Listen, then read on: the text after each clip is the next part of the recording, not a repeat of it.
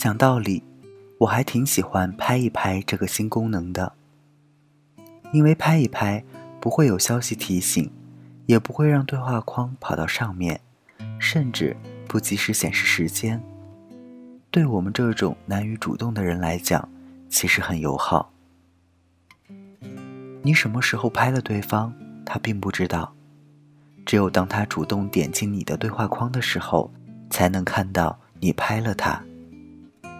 如果他回拍了你，那证明这份想念他收到了。拍一拍的确是个废物功能，多数人用来娱乐，用来捣乱，而我用来想你。大家晚安，我是台灯。